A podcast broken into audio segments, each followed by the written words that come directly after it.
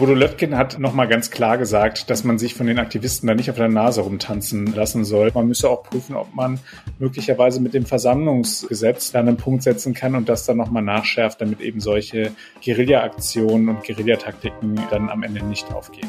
Ein eigentlich friedlicher Protest der Umweltschutzbewegung Extinction Rebellion vor dem Düsseldorfer Landtag hat eine Diskussion darüber ausgelöst, wie gut Institutionen in Nordrhein-Westfalen geschützt sind. Was genau passiert ist, klären wir jetzt. Rheinische Post Aufwacher. News aus NRW und dem Rest der Welt. Ihr hört den Aufwacher am Mittwoch heute mit Wiebgedumpe und ich freue mich, dass wir die nächsten Minuten miteinander verbringen werden. Am 20. Mai hatte eine Gruppe von Umweltschutzaktivisten vor dem Düsseldorfer Landtag protestiert. Rund 30 Mitglieder der Gruppe Extinction Rebellion hatten sich auf dem Vorplatz versammelt, um für eine neue Klimapolitik und eine repräsentative Bürgerversammlung zu demonstrieren. Mit dabei hatten sie einen Wohnwagen und sie sind bei der Aktion auch auf das Vordach des Landtags geklettert. Aufgelöst wurde die friedliche Versammlung letztendlich von der Polizei. Ich muss sagen, das klingt für mich erstmal nach einem ganz normalen Einsatz, aber das Ganze hat jetzt eventuell Konsequenzen für uns alle. Warum bespreche ich mit dem Leiter unserer Landespolitikredaktion Maximilian Plück. Hallo Maximilian. Hallo, grüß dich. Ich habe ja gerade schon gesagt, die Demo war eigentlich friedlich. Was genau ist das Problem gewesen? Das Problem ist, dass die Demonstranten die Bannmeile durchbrochen haben. Das heißt also, es, man muss einen gewissen Abstand zu unserem Parlament halten, ähm, in dem eben nicht demonstriert werden darf. Äh, für besonders symbolträchtige Gebäude gibt es das, beispielsweise auch für den Bundestag. Und äh, da haben sie sich nicht dran gehalten und dadurch haben sie äh, voraussichtlich eine Straftat begangen. Okay, aber wenn man nicht vor dem Landtag demonstrieren darf, dann frage ich mich ja, warum ging das überhaupt? Also da muss doch irgendwas mit der Security oder mit der Polizei schiefgelaufen sein. Also die Sache ist die, dass der Landtag darum bemüht ist, ein möglichst offenes Haus zu sein. Also man will da nicht mit dem großen Besteck da vor der Tür stehen. Und es gibt, das haben meine Recherchen ergeben, zwei Polizisten, die dort vor Ort sind und die zusätzlich zu dem eigenen äh, Sicherheitsdienst, den man da im Hause hat, dort für den Zugang zuständig sind. Und die beiden Beamten waren zu dem Zeitpunkt, als die ähm, Aktivisten dort ihre Aktion durchgezogen haben, wohl im Gebäude und konnten deswegen da nicht schnell genug agieren.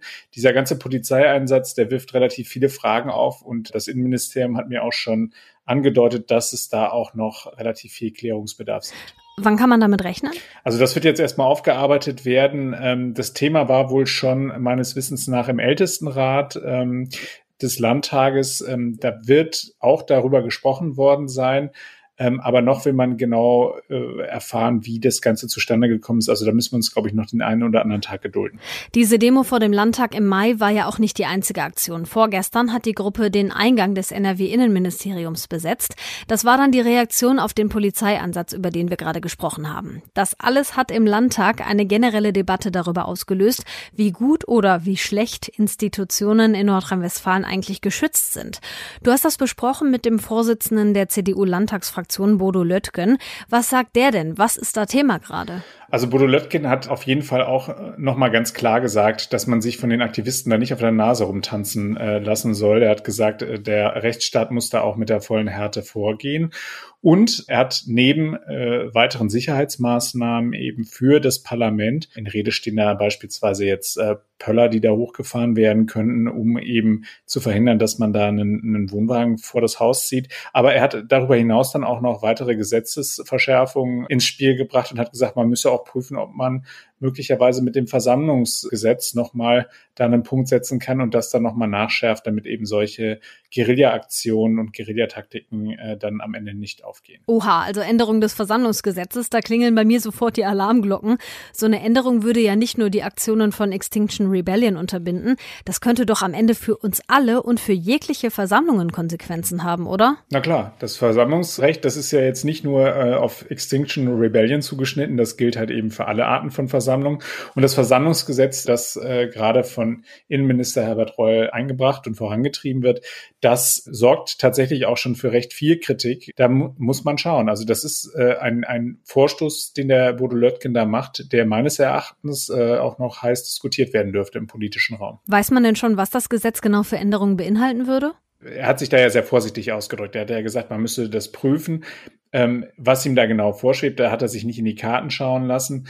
Aber äh, na klar, die, die Sicherheitsbehörden haben auch mit immer neueren Formen von Protest zu kämpfen, also Flashmobs und so weiter. Es gibt eine, eine, eine viel einfachere Art, sich über soziale Medien, über, über äh, schwer abzuhörende äh, Social-Media-Kanäle äh, da zu verabreden und Dinge auf die Beine zu stellen.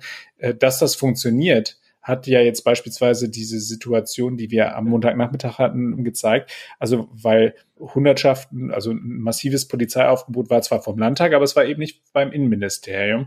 Also da äh, sind sie so ein bisschen überrumpelt worden offensichtlich. Die waren dann natürlich relativ schnell vor Ort und haben das da aufgelöst. Also insofern, die Polizei kann da durchaus ein Interesse daran haben, äh, da mehr Handwerkszeug an die Hand zu kriegen, aber deine Bauchschmerzen, die kann ich durchaus nachvollziehen und die würde ich auch teilen.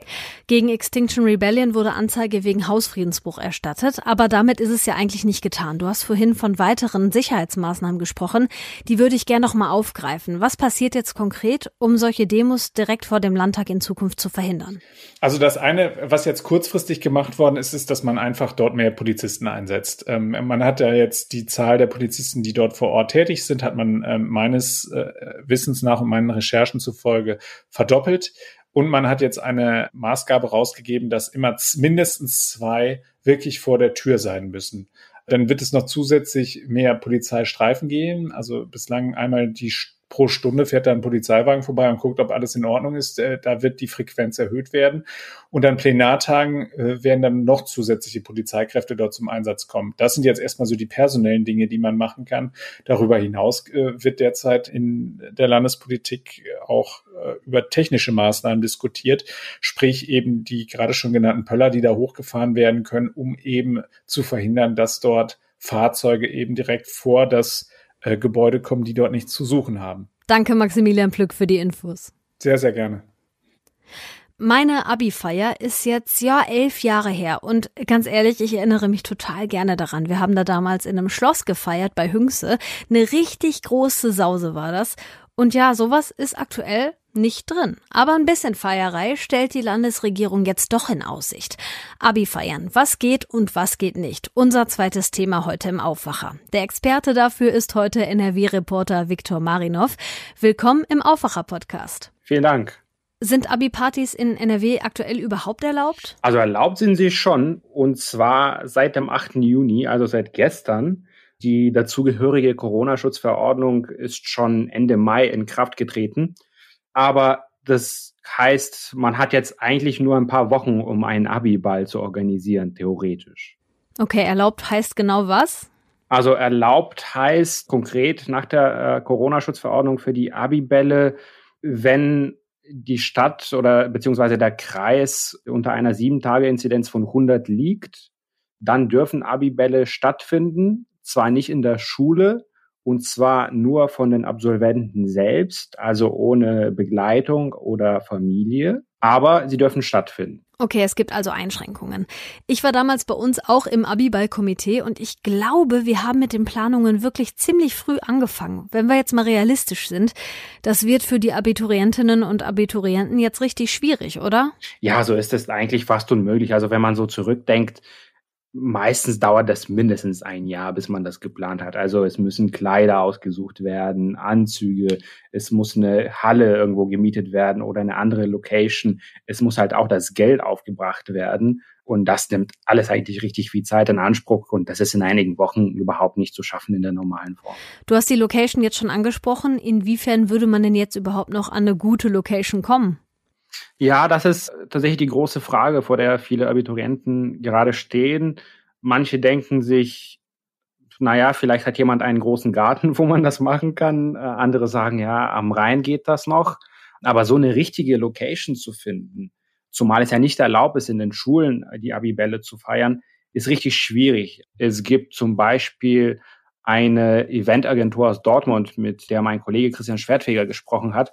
Die sagen, ja, man kann es kurzfristig versuchen und vielleicht klappt's, aber jetzt versuchen gerade alle ihre Feiern nachzuholen, also seines Hochzeiten oder Familienfeiern. Und da kommt halt auch noch dazu, dass die Betreiber dieser Hallen oder Locations sagen, eine Hochzeit ist uns schon ein bisschen lieber als Nabiball. Ja, vielleicht denkt der eine oder andere Betreiber an wild gewordene Teenager. Kann ich mir ja gar nicht vorstellen. Nee, Spaß, ne? Also wenn es also eigentlich kein Abiball geben kann, was sind denn dann die Alternativen? Genau, einiges hatte ich gerade schon aufgezählt, also äh, im Garten oder am Rhein, aber es gibt, wenn man sich das letzte Jahr anschaut, gab es sehr viele kreative Feiern bei der Zeugnisübergabe. Also das hat sehr oft im Autokino stattgefunden zum Beispiel oder in Düsseldorf einmal im Riesenrad. Da haben die Schulleiter mit so einer riesigen zwei Meter Pizzaschaufel die Zeugnisse ins Riesenrad hinein übergeben.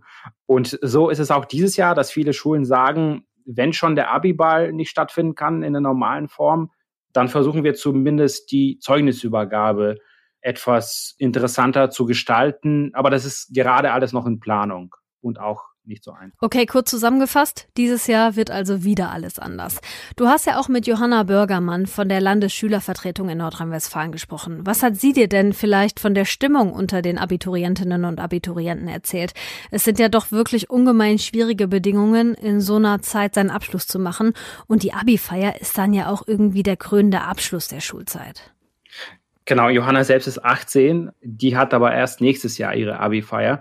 Trotzdem äh, hat sie mit, mit vielen Abiturienten schon gesprochen und sagt, eigentlich, wenn man ganz ehrlich ist, haben alle Schüler jetzt ganz andere Probleme. Ne? Also Abiturprüfungen, das ganze Corona-Jahr, es gab so viel Stress und jetzt die Organisation für eine Feier, das ist halt nicht das allererste Thema, was auf der Agenda steht gleichzeitig, wie du schon sagtest, ja, es ist halt der krönende Abschluss der Schule und natürlich wollen die feiern und die sagen sich im Endeffekt, okay, jetzt dürfen wir immerhin etwas machen und das ist eigentlich schon mehr, als viele äh, gehofft haben. Ja, dann würde ich sagen, wir wünschen den Abiturientinnen und Abiturienten in jedem Fall mal viel Spaß, egal wie letztendlich gefeiert wird. Ja, viel Spaß auf jeden Fall auch von mir. NRW-Reporter Viktor Marinov, danke dir für die Infos.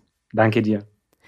Das Wichtigste aus Düsseldorf bekommt ihr jetzt von den Kollegen von Antenne Düsseldorf. Vielen Dank, so ist es. Ich bin Philipp Klees und das sind die Antenne Düsseldorf-Themen an diesem Mittwoch. Heute ist ein wichtiger Tag für alle, die hier in Düsseldorf auf weitere Corona-Lockerungen hoffen. Die werden kommen und zwar schon am Freitag. Grund mit dem heutigen Tag liegt die 7-Tage-Inzidenz hier in unserer Stadt fünf Werktage am Stück unter 35. Heute meldet das Robert-Koch-Institut einen Wert von 24,9. Ab Freitag gilt damit Stufe 1 der Corona-Schutzverordnung des Landes NRW. Treffen sind dann zum Beispiel im öffentlichen Raum ohne Begrenzung erlaubt für Angehörige aus fünf Haushalten. Kulturveranstaltungen sind unter bestimmten Voraussetzungen wieder mit bis zu 1000 Personen möglich und in der Gastro gibt es dann keine Testpflicht mehr. Das Gymnasium bleibt auch in diesem Jahr die beliebteste Schulform hier in der Stadt. Wenn nach den großen Ferien die Viertklässler auf die weiterführende Schule wechseln, gehen die meisten Kinder zum Gymnasium. Das geht aus Zahlen hervor, die die Stadt am Nachmittag im Rathaus vorgelegt hat. Demnach wechseln knapp 3000 Schüler aufs Gymnasium. Das sind in etwa 60 Prozent aller Kinder. Die Gesamtschule hat die Realschule von Platz zwei der beliebtesten Schulformen verdrängt. Hier mussten sogar knapp 200 Kinder abgelehnt und auf andere Schulformen verteilt werden. Auch deshalb soll auf der Aldekerkstraße in Herd eine weitere Gesamtschule entstehen. Am Heinzelmännchenweg in Flingern ist außerdem ein neues Gymnasium geplant. Auch das steht in den Zahlen der Stadt. Fast 5600 Kindergartenkinder kommen nach den Sommerferien auf die Grundschule. Damit werden in diesem Jahr deutlich mehr Kinder eingeschult geschult als im letzten. Da waren es rund 200 weniger. Der Impfturbo gegen das Coronavirus droht zu stottern. Grund sind fehlende Lieferungen, vor allem von BioNTech. Das sagte der Vorsitzende der Apothekerkammer Nordrhein, Thomas Preis. Er warnte heute früh im Antenne Düsseldorf Interview davor, dass in den kommenden Wochen kaum Erstimpfungen durchgeführt werden können. Vor dem Hintergrund von Impfstoffmangel, der Aufhebung der Impfpriorisierung und der Einbeziehung der Betriebsarztpraxen müssen jetzt Apotheken, Haus- und Kinderärzte und vor allem die Patienten sich noch eine Zeit in Geduld üben.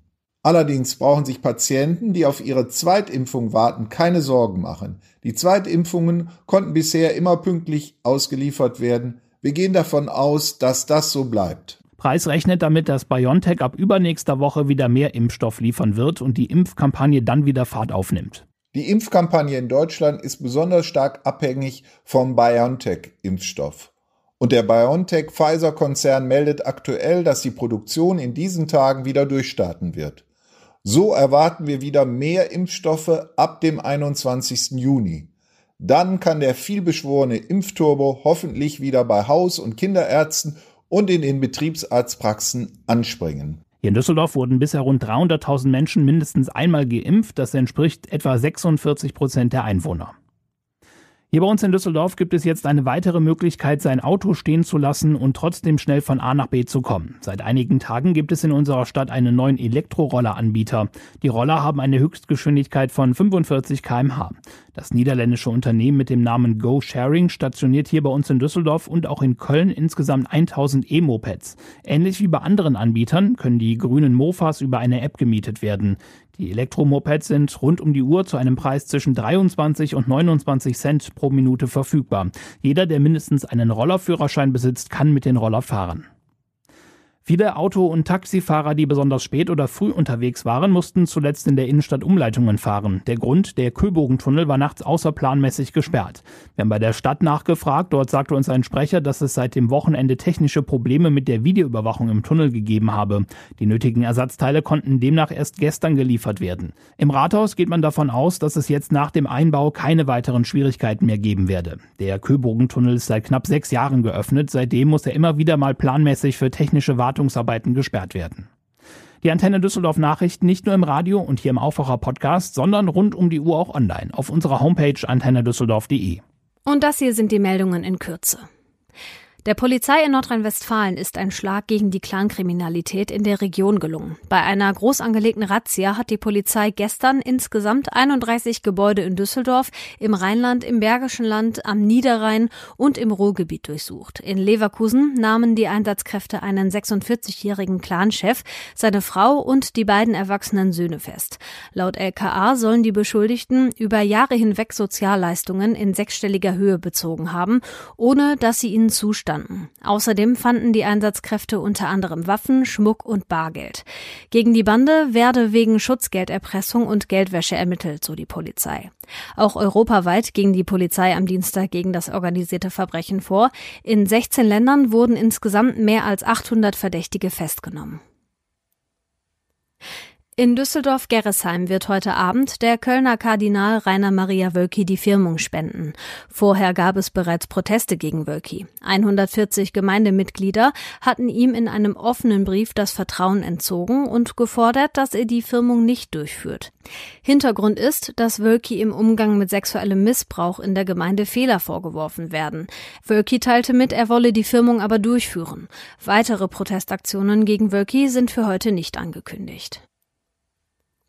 Im Düsseldorfer Landtag kommt heute der Gesundheitsausschuss zusammen. In der Sitzung geht es unter anderem um die Betrugsvorwürfe gegen Betreiber von Corona-Schnelltestzentren. In dem Zusammenhang soll geklärt werden, was die Landesregierung für die Sicherheit in den NRW-Testzentren tut. Außerdem wird es einen Bericht der Landesregierung zur aktuellen Corona-Situation in NRW geben. In Köln beginnt heute der Prozess gegen einen 43-jährigen Mann wegen Mordes. Ihm wird vorgeworfen, vor dem Straßenverkehrsamt in Bergheim seinen Ex-Schwager erschossen zu haben. Bei der Tat soll er außerdem den neuen Partner seiner Ex-Frau und einen weiteren Mann mit einer Schusswaffe verletzt haben. Gucken wir noch kurz aufs Wetter. Heute wird es ganz schön in Nordrhein-Westfalen. Ab und zu ziehen ein paar Wolken durch. Nur vom Siegerland über das Rothaargebirge bis nach Ostwestfalen meldet der Deutsche Wetterdienst für den Nachmittag einzelne Schauer und Gewitter. Im Rest von NRW bleibt es überwiegend trocken. Zwischen 22 und 26 Grad sind drin. Der Donnerstag wird sonnig, kein Regen, kaum Wind mit Maxiwerten zwischen 25 und 28 Grad. In Hochlagen kriegen wir um die 23 Grad. Das war der Aufwacher am Mittwoch. Wenn euch die Folge gefallen hat, teilt sie gerne mit euren Freundinnen und Freunden. Ich bin Wiebke Dumpe und ich sag Tschüss für heute. Mehr Nachrichten aus NRW gibt's jederzeit auf RP Online. rp-online.de